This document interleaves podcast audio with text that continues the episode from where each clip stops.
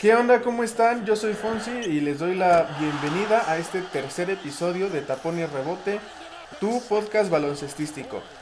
Ahora te, bueno, ahora traemos novedades sobre el juego de las estrellas de este año 2021. Por el contexto de la pandemia, anteriormente no se había planeado bien un juego de las estrellas, Mm, se habían intentado llegar a acuerdos por la Asociación de Jugadores y, la Comisión de la Liga. Entonces ya se llegó a un acuerdo que salió hace algunas semanitas. Ya hubo votaciones para el Juego de las Estrellas. Ya se desarrolló todo este proceso. Y el Juego de las Estrellas de este año 2021 se va a celebrar el día 7 de marzo en el State Farm Arena en Atlanta. Este juego, bueno, el fin de semana de las estrellas de la NBA se llevaba por días. Un día se hacía la competencia de habilidades, otra vez se hacía la competencia de tres puntos, otra vez se hacía la competencia de clavadas y el juego de las estrellas. Pero ahora no. Ahora las actividades para el juego de las estrellas y el fin de semana de las estrellas se reduce todo al 7 de marzo. Solo, solo al 7 de marzo. Y se va a comenzar a transmitir a partir de las 5.30 en horario de la Ciudad de México. Así que, pues vamos a ver todos el juego de las estrellas y te voy a... Bueno, vamos a repasar los jugadores que fueron seleccionados para este año ser estrellas. Comentario rápido. Los votos de los jugadores valen 25%. Los votos de la prensa valen 25%. Los votos de los fanáticos valen el 50%. Esto significa que los jugadores que hayan obtenido más votos, todos sumados con porcentajes y todo, tanto de fanáticos, prensa y, compañeros jugadores, son los seleccionados para el juego de las estrellas. Yo te dejé mis votos para el juego de las estrellas en el podcast número 1. Ahí está el podcast número 1 por si lo quieren checar, toda toda la audiencia que nos está escuchando. Con todo gusto y placer. Y bueno, de los jugadores que yo voté para el juego de las estrellas, no todos han sido seleccionados aún. Porque se dieron a conocer los jugadores titulares, pero aún no se han dado a conocer los jugadores suplentes. Esto significa que solamente tenemos 10 jugadores anunciados apenas. Y todavía nos faltan 12 más. Así que puede que los jugadores que yo haya votado todavía entren al juego de las estrellas para este 7 de marzo. Vamos a dar un repaso rápido, ¿ok? Eh, de los jugadores que sí mencioné en el podcast número uno de la conferencia del oeste está Stephen Curry. Stephen Curry, pues ya sabemos, antes fue campeón de la NBA, jugador más valioso de la liga. Mm, se rompió la mano en, la temporada pasada y jugó muy poquitos partidos. Y ahora los Warriors han tenido un desempeño increíble. Y pues gran parte se debe a Stephen Curry, ¿no? O sea, tiene una plantilla que es bastante diversa, que tiene altos y bajos, pero el jugador más constante de esta plantilla y el que, bueno, no puedo decir si le ha echado más ganas, porque sé que todos le han echado ganas y se nota en los juegos, pero el que ha destacado mucho más de, los Warriors es Stephen Curry, y como ya sabemos tiene un historial tremendo. Otra de las personas que yo voté para ser titular en el juego de las estrellas fue el jugador más votado de la conferencia oeste. Y al ser el jugador más votado de la conferencia oeste va a ser capitán de equipo. Y él es LeBron James. Como comenté en el primer podcast, LeBron James es la primera persona en ser seleccionado 17 veces titular del juego de las estrellas. Hay jugadores que tienen más juegos de las estrellas como Karim Abdul-Jabbar y Kobe Bryant, como lo mencioné en el primer podcast, pero LeBron es el único que tiene 17 titularidades en el juego de las estrellas. Otro jugador importante que mencionamos en el podcast número 1 y que también voté se llama Nikola Jokic de los Denver Nuggets. No hay demasiado que decir de Nikola Jokic y los Nuggets están teniendo bastantes altibajos, pero la verdad es que la competencia ahorita está muy muy reñida, no, no se ve muchísimo para dónde avanzar en la conferencia oeste. Cualquiera podría llegar a playoff. Los Nuggets han tenido un buen desempeño por varios tramos y definitivamente Nikola Jokic sí merecía ser titular y ahí lo tienen. Ahora vamos con dos jugadores que no mencioné en el podcast número uno y que son titulares de la conferencia oeste. Uno de ellos directamente de Eslovenia, uno de los jugadores más valiosos para el Real Madrid en estos últimos años y que se mudó a la NBA con los Mavericks, se llama Luka Doncic. Luka Doncic tiene un estilo de juego eh, un tanto diferente a lo que es la NBA porque, bueno, yo que lo he visto jugar desde el Real Madrid, pues sí que no ha tenido eh, una espectacular, espectacularidad tan grande en cuanto a acrobacia y movimientos como se tenía acostumbrado a la NBA, pero está rindiendo bastante bien, a pesar de que los Mavericks no han tenido un gran inicio de la temporada, y a pesar de que puede que los Mavericks se queden fuera de playoff. Y esto es como una predicción, ¿no? Porque sinceramente la competencia está tan reñida que en cualquier momento los Mavericks se super encienden, suben como la espuma y se entran en playoff. Pero en este momento los Mavericks no están siendo el mejor equipo de la liga. Y sin embargo se nota el, gran apoyo que tiene Luka Doncic por parte de todo mundo, porque todo mundo lo ama. Siguiente jugador de los Clippers. Él ya ha sido campeón en varias ocasiones, pero no en tantísimas. Ha sido jugador más valioso de las finales y se llama Kawhi Leonard. Kawhi Leonard es un jugador más especialista en defensiva, sin embargo en ofensiva está rindiendo súper bien. Y él junto con Paul George están llevando las riendas del equipo de los Clippers. Últimamente no han jugado por algunos temillas ahí diversos Paul George y, Kawhi Leonard. Sin embargo han demostrado un liderazgo enorme en, en los, los Clippers. Y bien merecida que se tiene esta selección el señor Kawhi Leonard. Ahora vamos con la conferencia oeste. Aquí solamente le atiné a uno. Pero le atiné al capitán. Y no tengo mucho que decir de él porque ya todo el mundo que escuchó el podcast número uno y todo el mundo que ha escuchado de básquetbol sabe que Kevin Durant es de lo mejor que hay en el básquetbol. Entonces, sin ninguna duda y sin ningún problema, él iba a ser la estrella. Y fin, ¿no? Otros jugadores que no te mencioné, Kyrie Irving, que ya también sabe lo que es ser campeón, sabe lo que es ganar. Esta vez es su séptima selección para el Juego de las Estrellas. Y eh, bueno, está haciendo un trabajo bastante bueno en los Nets. Sobre todo en tramos eh, ofensivos, en defensivos, la verdad no tanto pero está aportando al equipo, ¿no? Sobre todo en, puntos.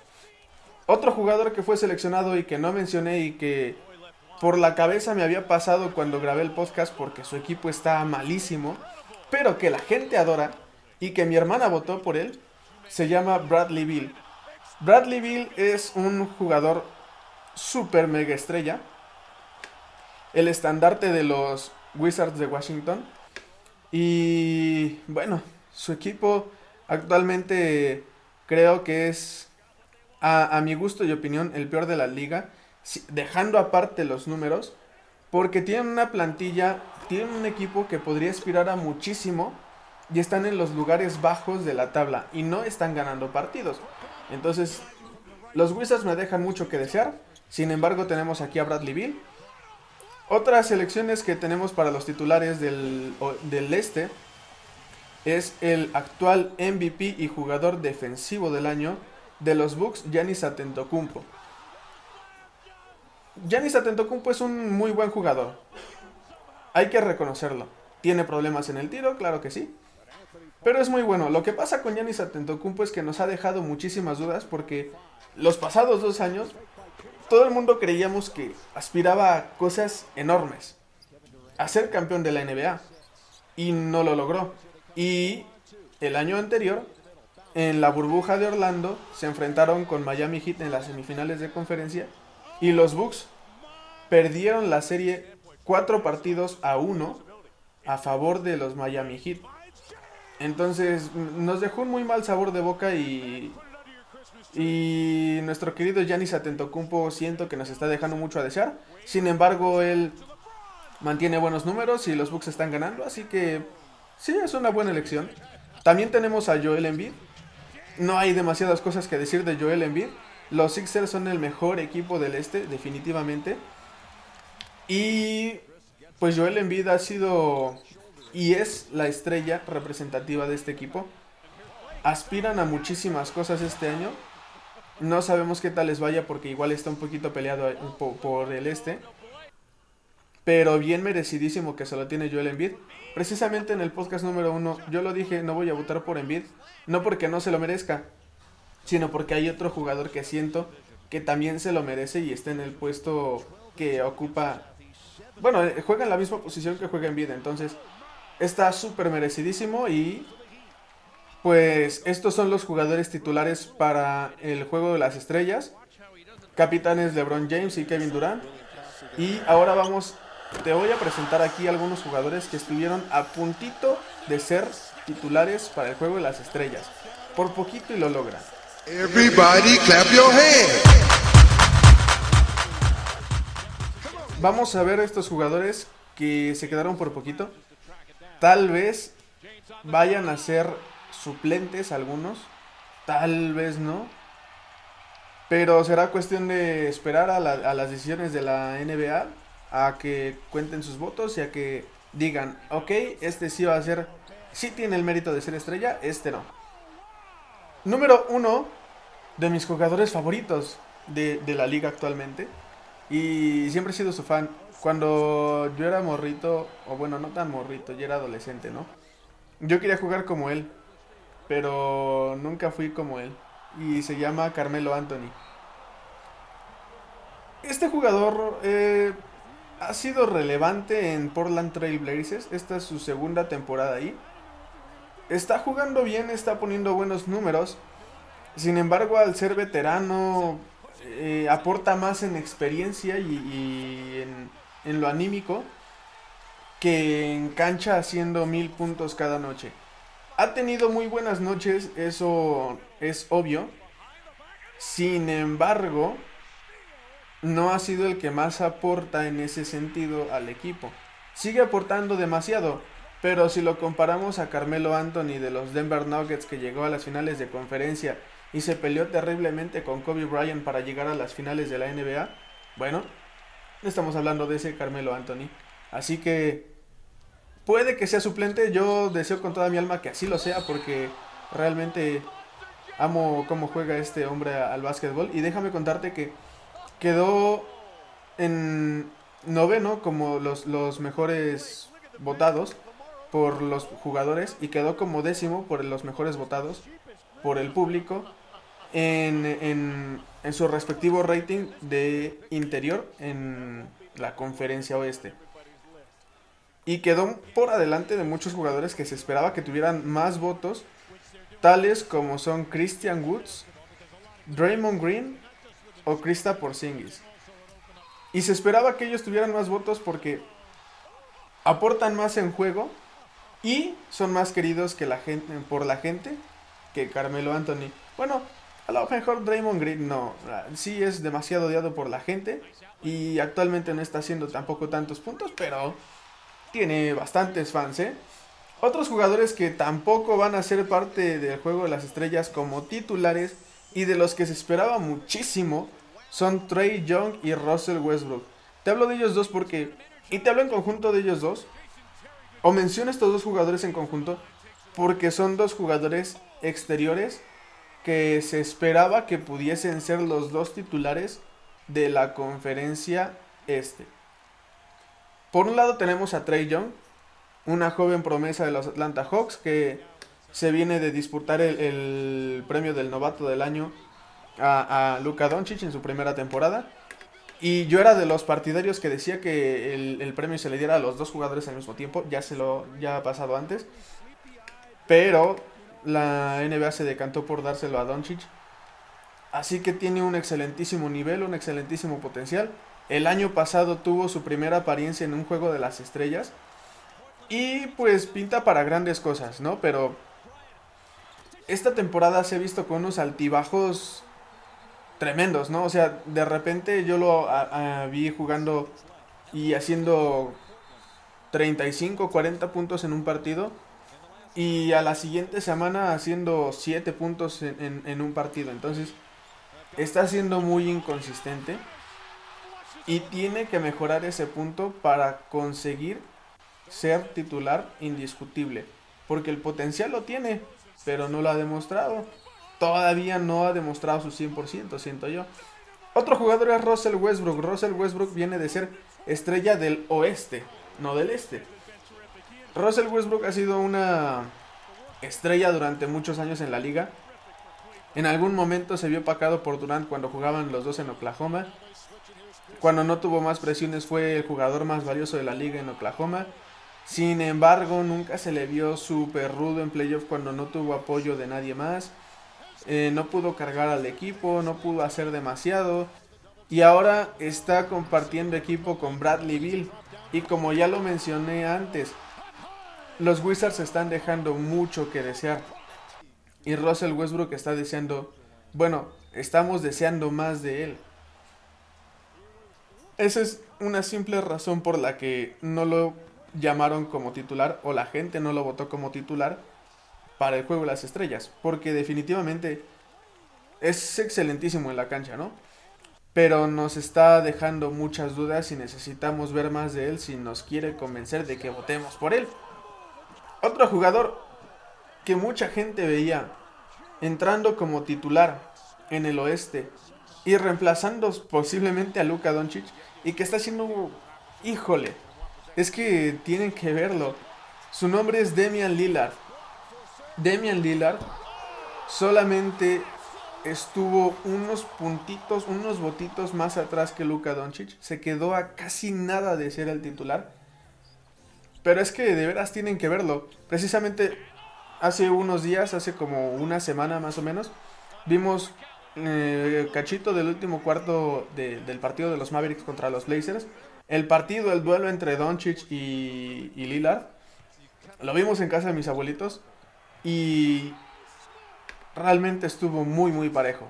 Pero la estrella de la noche fue Demian Lillard, anotando un super triple cuando el juego estaba empatando. Y, los puso tres puntos arriba a los, a los Blazers. Ya con eso les bastó para no, o sea, hasta mi abuelita que no le gusta el básquetbol estaba ahí viendo el partido y emocionada porque no sabíamos quién iba a ganar hasta que Demian Lillard hizo ese triple y dijimos ya, se acabó, eso es todo. Y Demian Lillard está cargando a los Blazers de, de una manera exquisita y es que es un placer verlo jugar de veras. Estoy seguro de que él va a ser suplente en el juego de las estrellas porque a nadie nos queda duda de que es una estrella. Y otro jugador que seguramente va a ser suplente porque ha mostrado buen nivel, se llama Zach Lavin. El jugador representa a los Chicago Bulls y a mí en lo particular, tengo que decirlo, Zach Lavin me encanta de manera individual. Pero siento que sus equipos han sido tan malos, pero tan malos, que no le ayudan en nada a, destacar. Y, no lo digo por, por, mala onda, sino... A mí me encanta ver jugar a Zach Lavin, es, es fascinante. Cómo se mueve con tanta facilidad, cómo salta con tanta potencia y es que realmente es buenísimo el tipo en cancha, es buenísimo. El problema que tiene es que no ganan. Cuando estaba con los Timberwolves, él estaba al lado de Andrew Wiggins, estaba al lado, al lado de Carl Anthony Towns y no ganaban. Ahora que está con los Bulls, tiene a un montón de jóvenes promesas al lado suyo. Tiene a Kobe White, a Lauri Markkanen. Y no ganan. Y ese es el problema de los equipos en donde está Zach Lavin. Él te puede hacer 40 puntos por partido. Al siguiente partido te hace otro partido de 35 puntos. Al siguiente otro de 35. Pero no gana. Y esa es una de las muchas razones por las cuales yo no voté por Zach Lavin porque es muy bueno individualmente, pero en equipo no se están viendo grandes resultados. Y sin embargo, empató con James Harden, que es jugador de los Nets, por el tercer puesto de exterior para ser titular. James Harden también es otro jugador que se quedó así a nada, nada, nada. Pero ahorita hay que hablar un poquito más de Zach Lavin porque, bueno, realmente tenemos un, un pequeño, bueno, hay una pequeña discusión en varios medios, en varios lados y varias personas que no son de medios también lo discuten. ¿Realmente merece ser Zach Lavin una estrella? A mi gusto y a mi consideración no, pero esto es solamente pura opinión. No es para tirarle nada a nadie, el chico me encanta cómo juega, pero en mi opinión aún no. Por último, vamos a mencionar a Devin Booker. Devin Booker es un jugador que a mi gusto esta temporada sí va a ser estrella y que tal vez hubiese votado por él si no hubiera nombres como Lillard o como Curry. ¿Por qué? Porque simplemente Devin Booker es espectacular. Pero si hay algo más espectacular que él, solamente ellos dos actualmente. Devin Booker es parte de los Phoenix Suns. Los Phoenix Suns tuvieron una burbuja en Orlando increíble, no perdieron ni un solo partido. Lamentablemente no llegaron a playoff. Este año se reforzaron con Chris Paul y están haciendo un súper buen papel. Tuvieron un inicio de temporada increíble. Me gusta lo que están haciendo los Suns. He de confesarlo, soy fanático interno de los Suns en este momento. Van a lograr grandes cosas si siguen como van. Y si aprietan el acelerador todavía van a conseguir muchísimas cosas más. Y a mí me parece que Devin Booker merece ser estrella este año en el juego de estrellas. Veremos qué es lo que se decide, veremos cuáles son los suplentes. Yo espero que sí. Si es así, sería su segundo año siendo estrella. Pero ya veremos. Ahora vamos a cambiar un poco de tema. Porque precisamente en las redes sociales vi una comparación de los Atlanta Hawks de la temporada 2014-15 con los Utah Jazz de esta temporada. Vamos a analizar por qué los están comparando en redes sociales. Everybody clap your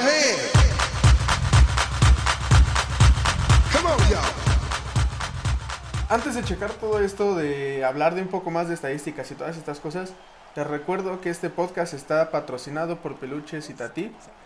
Así que ve a la página de Instagram peluches.ti peluches.ita.ti va con doble i y ahí puedes hacer tus pedidos, son muñequitos de estambre totalmente tejidos a mano.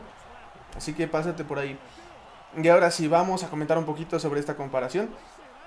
Me encontré en Twitter, en Facebook y, y eh, así navegando en redes sociales una comparación de los Atlanta Hawks del 2014-2015 con los Utah Jazz de la actualidad, temporada 2020-2021.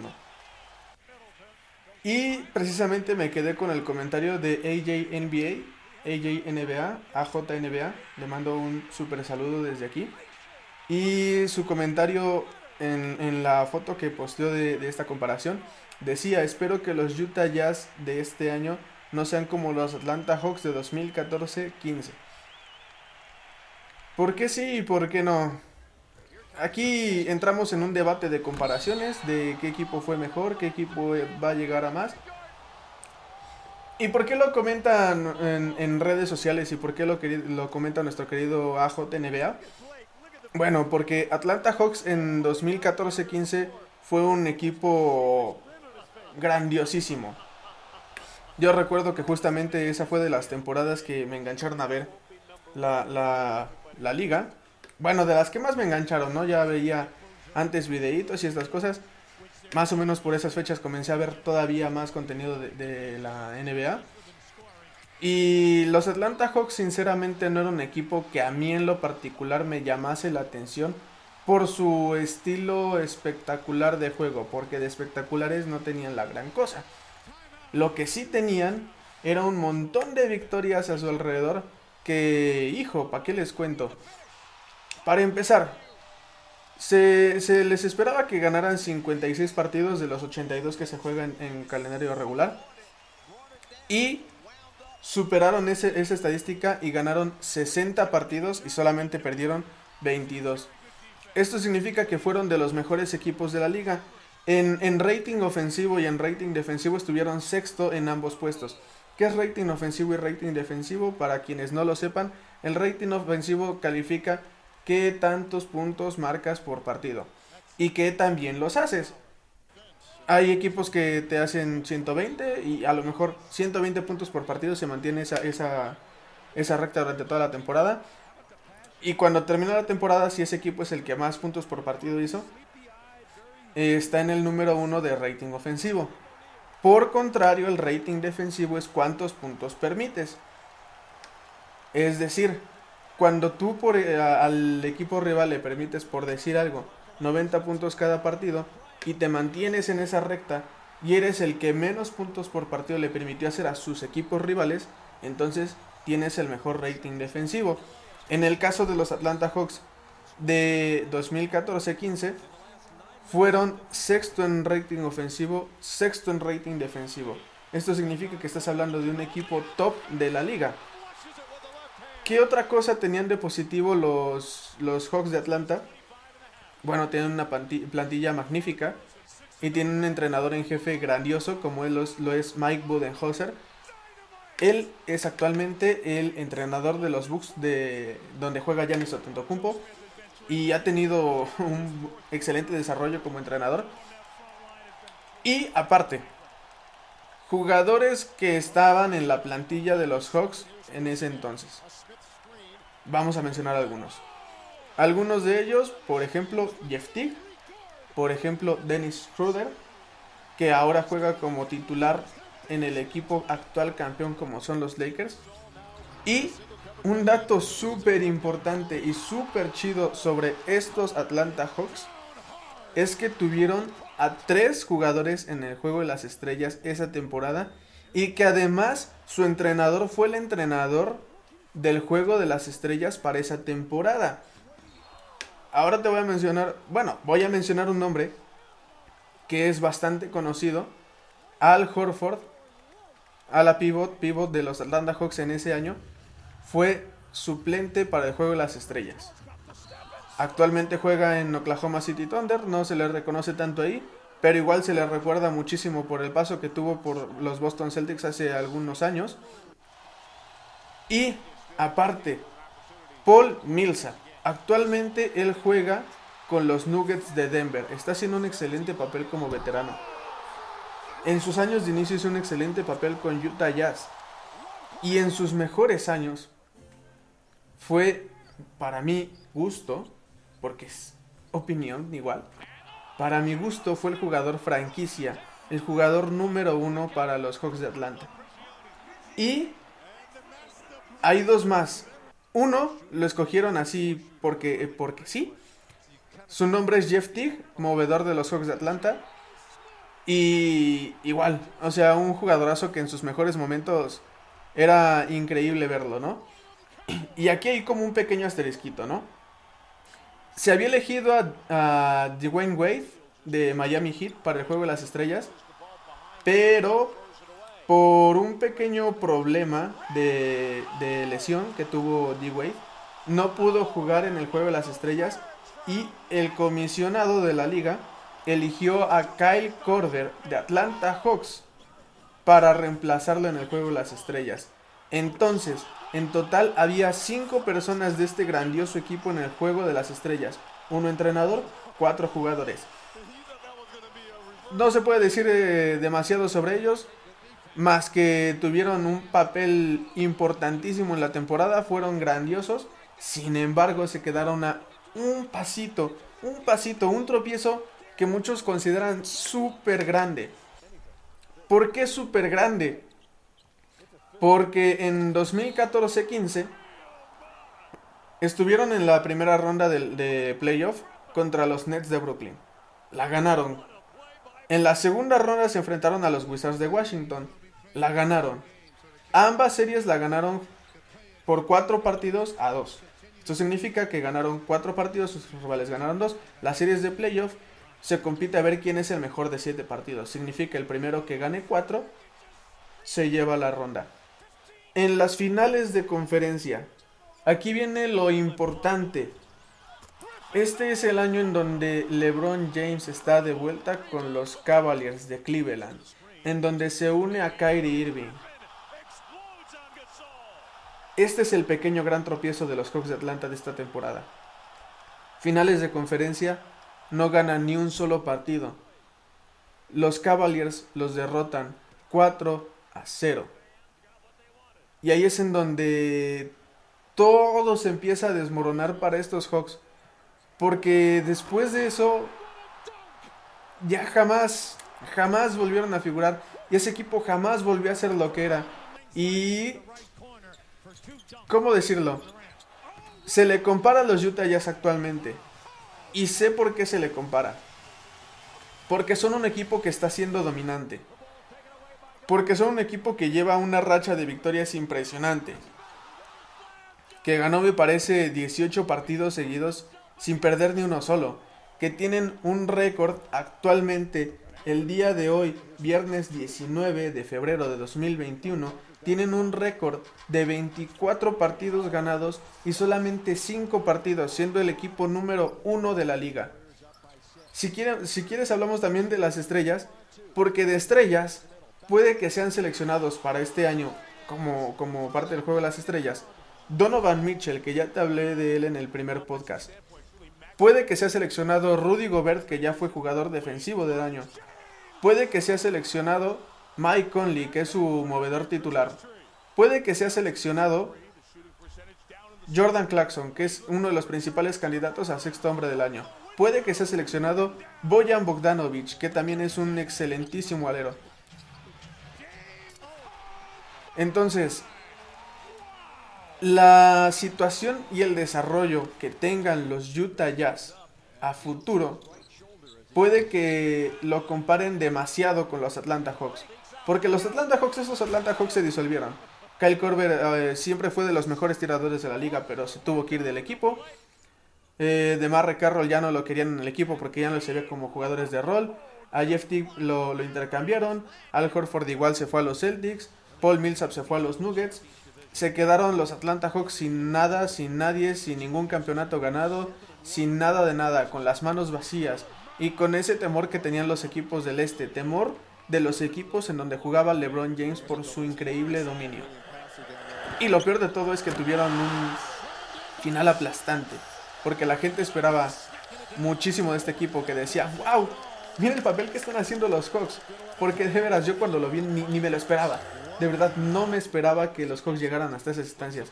La gente los apoyaba, lamentablemente no triunfaron. Los Utah Jazz ahora están triunfando en temporada regular, están haciendo un papel magnífico en temporada. Y el problema va a venir en los playoffs. Y no solamente lo digo porque ahora esté LeBron James en la conferencia este y que su equipo sea dominante como son los Lakers y que son los actuales campeones, sino porque también tienes a los Blazers con Damian Lillard, también tienes a los Warriors con, Stephen Curry, tienes a los Clippers de Paul George y Kawhi Leonard, tienes a los Suns de Devin Booker y Chris Paul. Hay muchísima competencia y llegar alto en una liga profesional de baloncesto es sumamente complicado. Yo jamás voy a menospreciar a estos Atlanta Hawks porque fueron un grandioso equipo. Y porque yo sigo viendo los highlights de, esa temporada, sigo viendo los highlights de esos, de esos Hawks y me sigue impresionando lo bien que hacían todo en la cancha. Así que no hay que quitarle méritos, es cierto que no lograron ganar un campeonato, pero serán recordados como uno de los grandiosos equipos de temporada regular que llegaron lejos sin tener nada, porque no tenían nada. Antes estos jugadores no eran considerados grandes para nadie, o sea, literalmente eh, a nadie le importaba lo que hacía Paul Millsap. Después de los Hawks, a todo el mundo le importaba lo que hacía Paul Millsap. Lo mismo con Al Horford, lo mismo con Kyle Korver, lo mismo con DeMar Carroll, lo mismo con Jeff Teague. Entonces, este equipo tiene muchísimo, muchísimo mérito. Sé que los Jazz han tenido, están teniendo un mérito increíble. Me gusta lo que están haciendo. Y no sé qué tan lejos vayan a llegar. Pero, si son campeones de la NBA, lo menos que podemos hacer como aficionados es gozarlo. Y si no lo llegan, también hay que gozar la entrega que tienen en cancha, noche a noche, partido a partido. Porque eso realmente, amigos, es invaluable, incontable y es imposible de poner en una estadística el corazón que estos chicos tienen al jugar al básquetbol. Y bueno, este ha sido el tema para concluir. Realmente hoy me la quería pasar hablando de Juego de las Estrellas todo el tiempo, pero esta publicación me llamó muchísimo la atención y quería contarlo. Así que, mi querida audiencia, magníficas personas y seres de luz, espero hayan disfrutado este podcast tanto como yo. Espero que estén disfrutando este podcast tanto como yo. Próximamente les tendremos un par de sorpresas. Porque déjenme contarles que hemos tenido un montón de trabajo atrás que ustedes no han podido ver todavía. Pero les prometo, mi querida audiencia, que lo que les tenemos preparado es magnífico, fabuloso, increíble, asombroso y demás adjetivos que le queráis poner. Eh, yo me despido por el momento, yo soy tu locutor baloncestístico preferido, Fonsi Guzmán, o no sé si el preferido, pero espero que esté entre, entre tu top 3 mínimo, ¿no? Pero me despido de ti, deseando que tengas un excelente día, tarde, noche o lo que estés pasando y que si estás comiendo tengas un buen provecho y que distribuyas este podcast con tus amigos porque realmente me hace muy feliz que escuches mi trabajo y lo compartas. Así que nos vemos en el siguiente episodio. Los amo.